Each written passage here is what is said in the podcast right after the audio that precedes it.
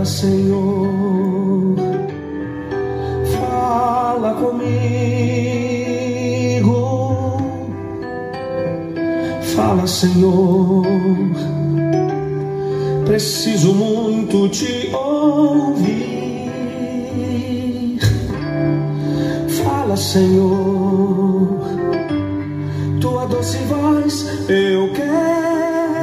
noite, na graça e na paz do Senhor Jesus. Mais um encontro com Deus, mais uma oportunidade de ouvirmos a voz do nosso Deus, falando profundamente no nosso coração. Eu sou o pastor Paulo Rogério, da Igreja Missionária no Vale do Sol, em São José dos Campos. É mais do que uma igreja. Pertencemos à família de Deus. Estamos nesse encontro com Deus de um modo interdenominacional. Vamos além das denominações, porque não falamos de denominação, não pregamos placas de igreja, mas o propósito do encontro com Deus é falar de Jesus. Quando eu cito a igreja, é só por uma questão de identificação, porque temos alcançado muitas pessoas em todos os estados do Brasil e também já estamos fora do Brasil, com muita alegria, chegando com o encontro com Deus. Vamos meditar na palavra do nosso Deus? Nós temos falado nesse tempo sobre as parábolas de Jesus. Temos estudado sobre as parábolas e como Deus tem falado ao nosso coração. O que dizer da última parábola que ministramos, das crianças brincando na praça? A impressão que dava até quando lemos o texto, o tema da parábola. Meu Deus, muitos me disseram, eu nunca ouvi essa parábola.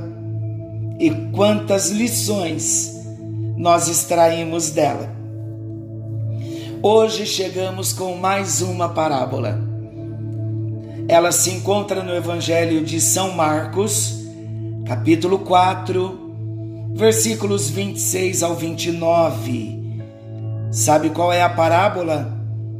É a parábola da semente germinando secretamente. Isto mesmo. A parábola da semente germinando secretamente. Esta parábola, eu gosto muito de repetir o nome da parábola, principalmente quando estamos anunciando a parábola e ainda na introdução, para nós memorizarmos o nome, o título da parábola. A parábola da semente germinando secretamente. Pois bem, a parábola da semente germinando secretamente é uma parábola de Jesus, está registrada apenas no Evangelho de Marcos, capítulo 4, versículos 26 ao 29. E novamente, apesar de ser uma parábola pequena, ela possui um significado muito profundo. Vamos à leitura?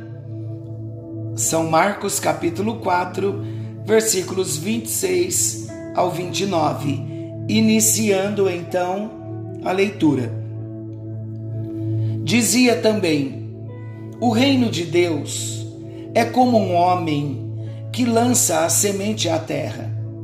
Dorme, levanta-se de noite e de dia, e a semente brota e cresce, sem ele o perceber.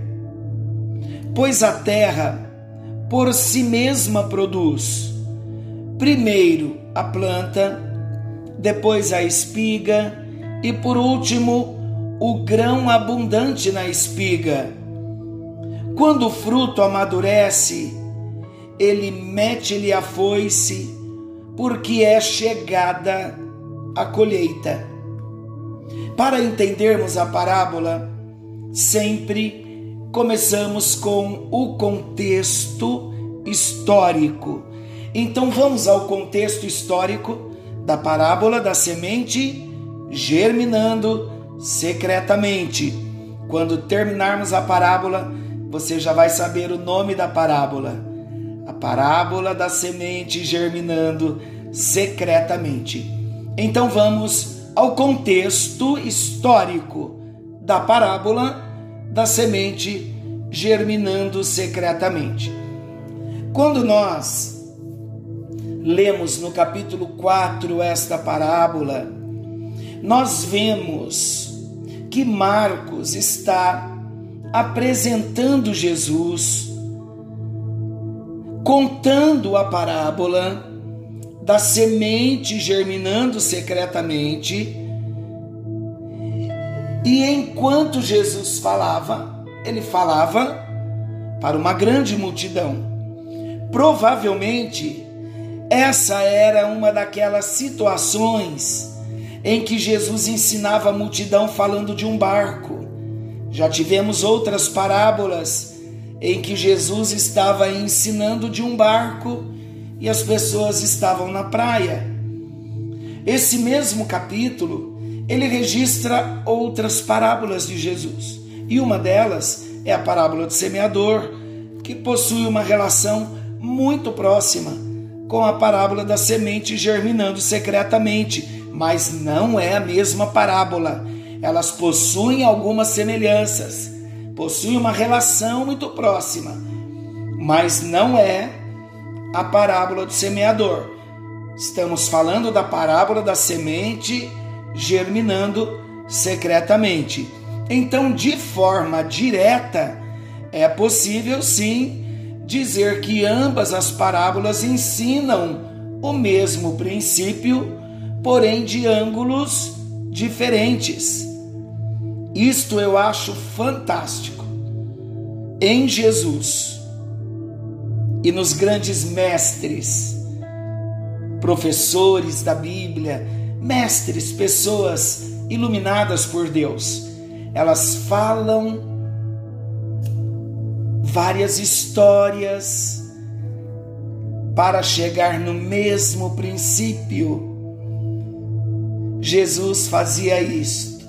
Ele ensinava o mesmo princípio de ângulos diferentes. Por quê?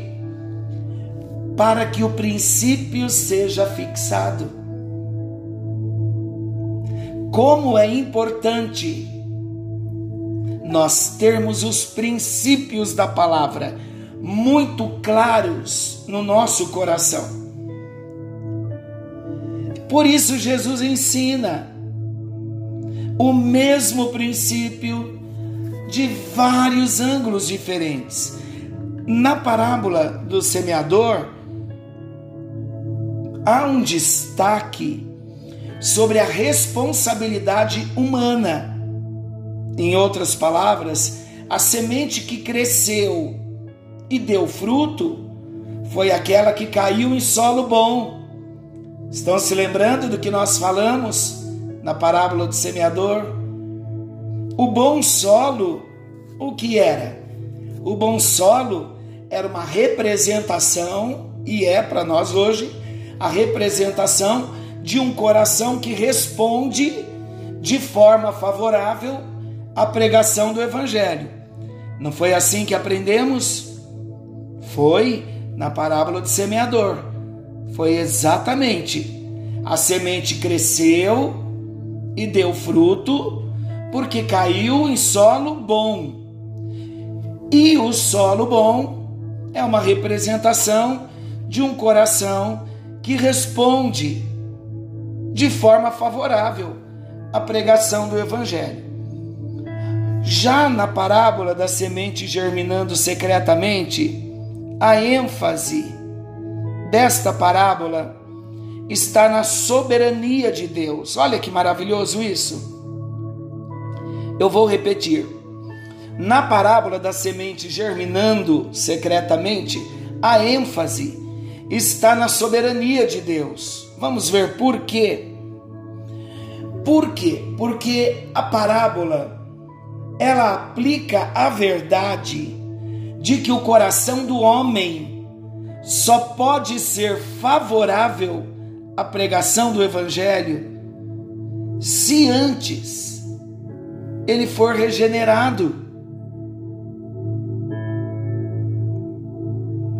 Vamos então à explicação da parábola, lembrando que Deus é soberano e ele age de todos os modos de uma maneira soberana na salvação do homem. Temos estudado no nosso templo, nas celebrações, de domingo de manhã e domingo à noite sobre a graça de Deus. Olha que soberania! Como é bom nós conhecermos a Jesus e conhecer Jesus num todo. Conhecer todo o plano da salvação, conhecer todo o propósito de vida que Ele tem para cada um de nós. Então vamos ver a explicação da parábola da semente germinando secretamente. No final, nós vamos ter um esclarecimento, uma explicação muito clara também desta parábola. Então vamos à explicação. Na parábola da semente germinando secretamente, Jesus descreve o reino de Deus então Jesus está falando sobre o reino de Deus na parábola da semente, desta semente que germina secretamente. Ele compara o crescimento do reino com um agricultor que espalha a semente sobre a terra. Então, misteriosamente, as sementes germinam com isso, sabe o que Jesus está enfatizando? Com isso, Jesus enfatiza que o agricultor, ele não sabe explicar como esse crescimento ocorre. Você sabe explicar o crescimento da planta? Até é possível descrever. Documentar cientificamente, claro, já existem estudos para isso conhecer também as etapas do processo da germinação. Estudamos isso na escola. Porém, entender completamente esse processo ninguém consegue. Sabe por quê? Porque é o mistério da vida. O homem, de todos os modos, ele tenta imitar artificialmente, mas ele não consegue de fato reproduzir a vida não consegue. Jesus, então, nesta parábola, ele ressalta que tudo que o agricultor faz é confiar. Ele sabe que a semente germinará. O agricultor sabe que a semente crescerá. O agricultor sabe que a semente vai amadurecer e por fim vai chegar o momento certo da colheita. Não é assim? Com toda a semeadura? Nós podemos notar esse mesmo princípio no reino de Deus. E é exatamente isso que Jesus estava dizendo e está dizendo para nós nessa parábola. Nós não sabemos exatamente como explicar a germinação, esse processo todo. O crescimento, a frutificação do evangelho no coração do homem. Ninguém consegue explicar. Como que acontece da semente ser lançada no coração de um homem e esta semente germinar, crescer e frutificar a vida de Deus no coração do homem? Sabe por que nós não sabemos como se dá esse processo? Porque esse processo, esse desenvolvimento pertence somente a Deus. É a soberania de Deus. Nós, o que sabemos? Sabemos apenas que ele ocorre de maneira perfeita. Todo o processo vai ocorrer de modo perfeito e vai preparar o homem para o dia da colheita. Sabe o que o apóstolo Paulo falou sobre esse processo? Lá em 1 Coríntios, capítulo 3, versículo 6, ele diz assim: Eu plantei, Apolo regou, mas Deus é quem fez crescer, Deus é quem deu o crescimento. Então, queridos, lançar a semente cabe ao agricultor, ao semeador novamente. Na parábola do semeador, Jesus conta que precisaria o solo estar favorável. Em outras palavras, o homem precisa aceitar a palavra como semente quando é plantada no seu coração. Já nesta parábola, o que Jesus está querendo ensinar? Na parábola da semente germinando secretamente.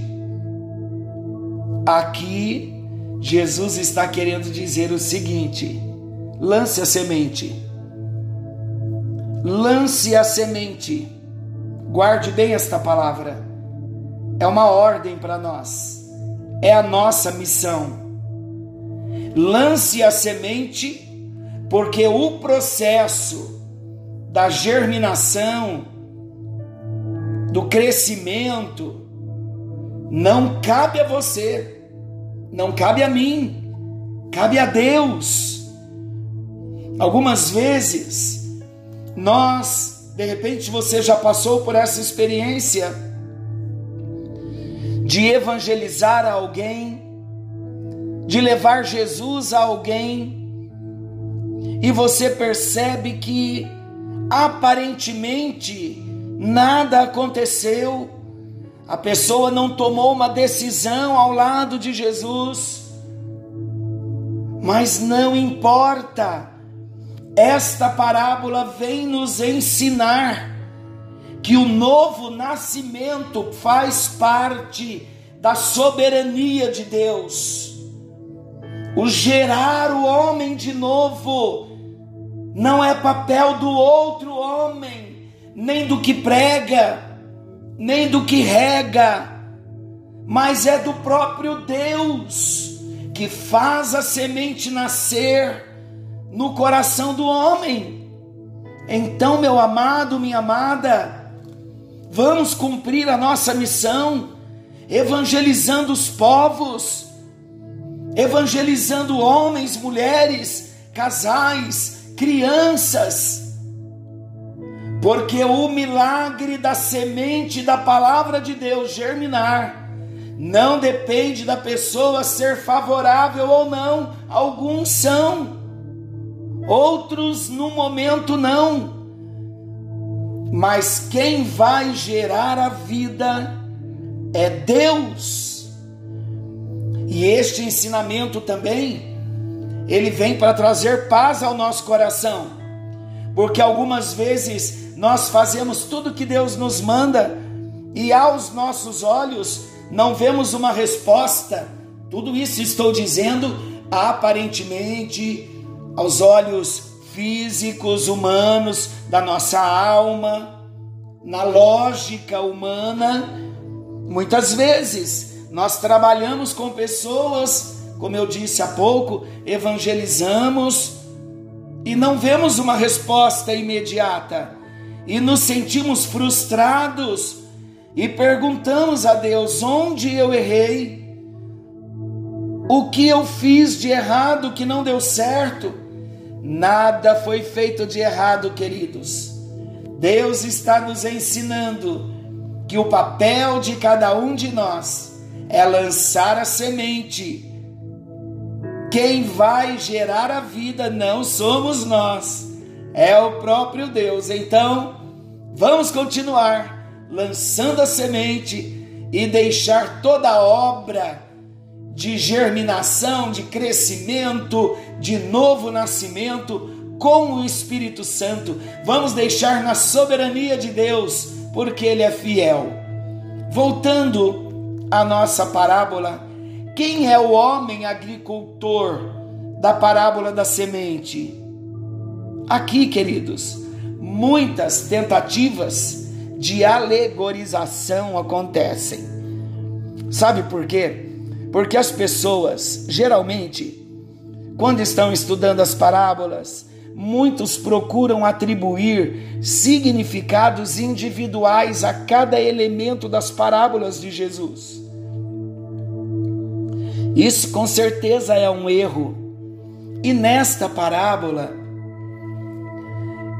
que estamos falando, geralmente os pregadores, os estudiosos, eles identificam o homem agricultor como sendo Jesus, que semeou e na ocasião certa virá para a ceifa.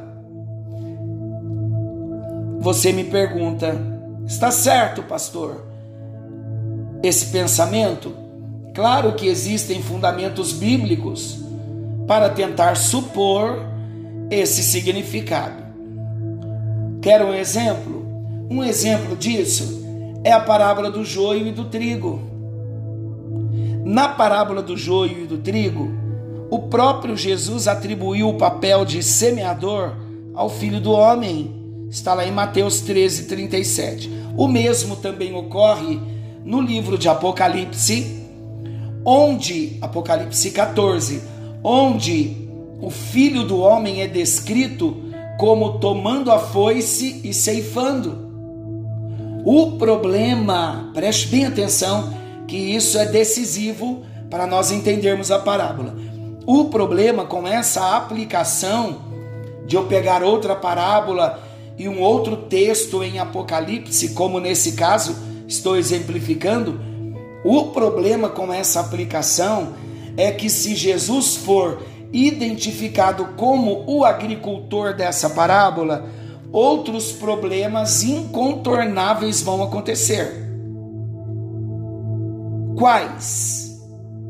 A implicação de que Jesus é o homem que dorme noite após noite e acorda dia após dia sem ter o controle sobre a germinação da semente. Isso faz sentido? Claro que não faz. Não faz sentido nós pensarmos que Jesus desconhece o processo de germinação e o processo do crescimento, a qual o desenvolvimento do reino de Deus foi comparado. Lembrando que a parábola Jesus está comparando o desenvolvimento do reino de Deus com a semente que germinou secretamente. Está confuso para você?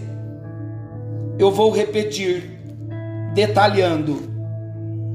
Nós não podemos, o que eu estou dizendo é que eu não posso alegorizar todas as parábolas. Eu não posso extrair o significado de um texto, de uma parábola, para com outra parábola.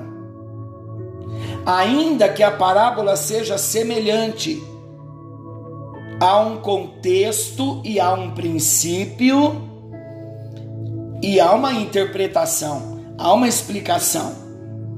Então eu não posso pegar um texto de Apocalipse e dizer, lá em Apocalipse, Jesus é aquele que vai pegar a foice, e dizer aqui nesta parábola que por causa da foice, daquele que vai ceifar, eu dizer que é Jesus.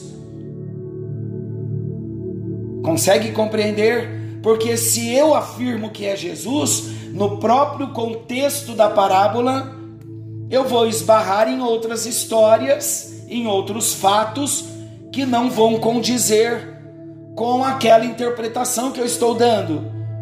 Se eu afirmar aqui que Jesus é o agricultor desta parábola, não tem coerência, porque o agricultor desta parábola está dizendo que é um homem que dorme noite após noite e ele acorda dia após dia sem ter o controle da germinação da semente. Então não posso afirmar que Jesus é o agricultor, porque ele é Deus e ele tem o controle, ele é soberano. Tudo bem? Certamente, então, essa ideia é completamente estranha ao texto bíblico. A melhor interpretação, sabe qual é? É aquela que identifica o agricultor como apenas um auxiliar, isto é, um operário que trabalha em prol do reino de Deus. Isso fica muito mais fácil de nós entendermos.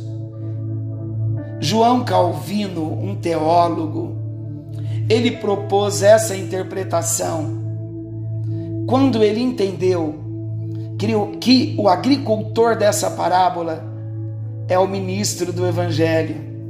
Essa interpretação também concorda com o que escreveu o apóstolo Paulo em 1 Coríntios 3, 6 e em Filipenses 1, 6. Vamos ver Filipenses 1, 6. Olha o que diz o texto. Filipenses 1, 6. Estou plenamente certo de que aquele que começou boa obra em vós há de completá-la até o dia de Cristo Jesus. E 1 aos Coríntios 3, versículo 6. 1 aos Coríntios 3, 6 foi o versículo que nós acabamos de ler há pouco. Paulo dizendo: Eu plantei, Apolo regou, mas o crescimento veio de Deus. Sabe que para nós, uma dica válida para quem quer aprender a interpretar as, as parábolas de Jesus é sempre se concentrar, falamos logo lá no início, é sempre se concentrar no ensino principal da parábola, ao invés de tentar aplicar significados a cada elemento da parábola, porque quando nós aplicamos significados a cada elemento, a cada personagem, certamente nós vamos provocar alegorias que desviarão o foco central do texto. Então, por hoje, nós entendemos que os operários somos nós. Falamos há pouco, há uma missão que nós devemos cumprir. Há uma missão que o Senhor não deu nem para os anjos, mas Ele deu para nós anunciar a palavra do Senhor em todo o tempo e sabe qual é a bênção da igreja? A estrutura da igreja? A estrutura da igreja nos ajuda a cumprir com a nossa missão pessoal. Muitas pessoas às vezes pensam assim: Pastor Paulo está chamando todos de volta nessa pandemia, porque ele quer ver a igreja cheia. Qual pai que não quer ver os filhos todos na casa? Qual pastor que não deseja ver toda a igreja reunida, obedecendo o que o escritor aos Hebreus disse, que não devemos deixar de congregar? Todo pastor deseja isso.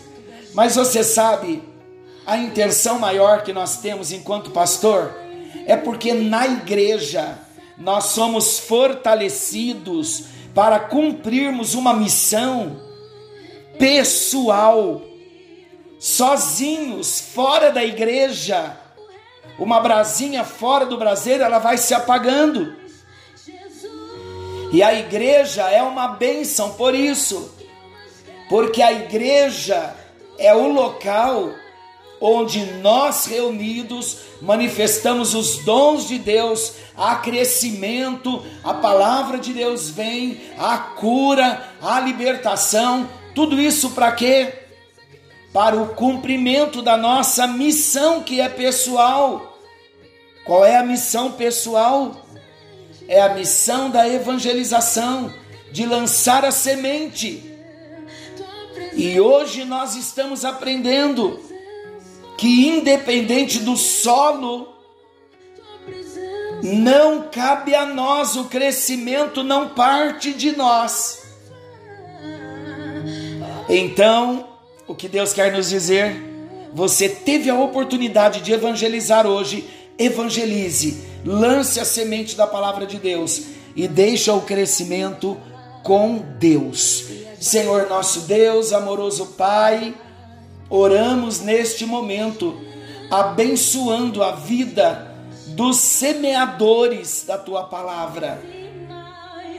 Senhor, nós cremos que o Senhor quer usar a nossa vida como semeadores.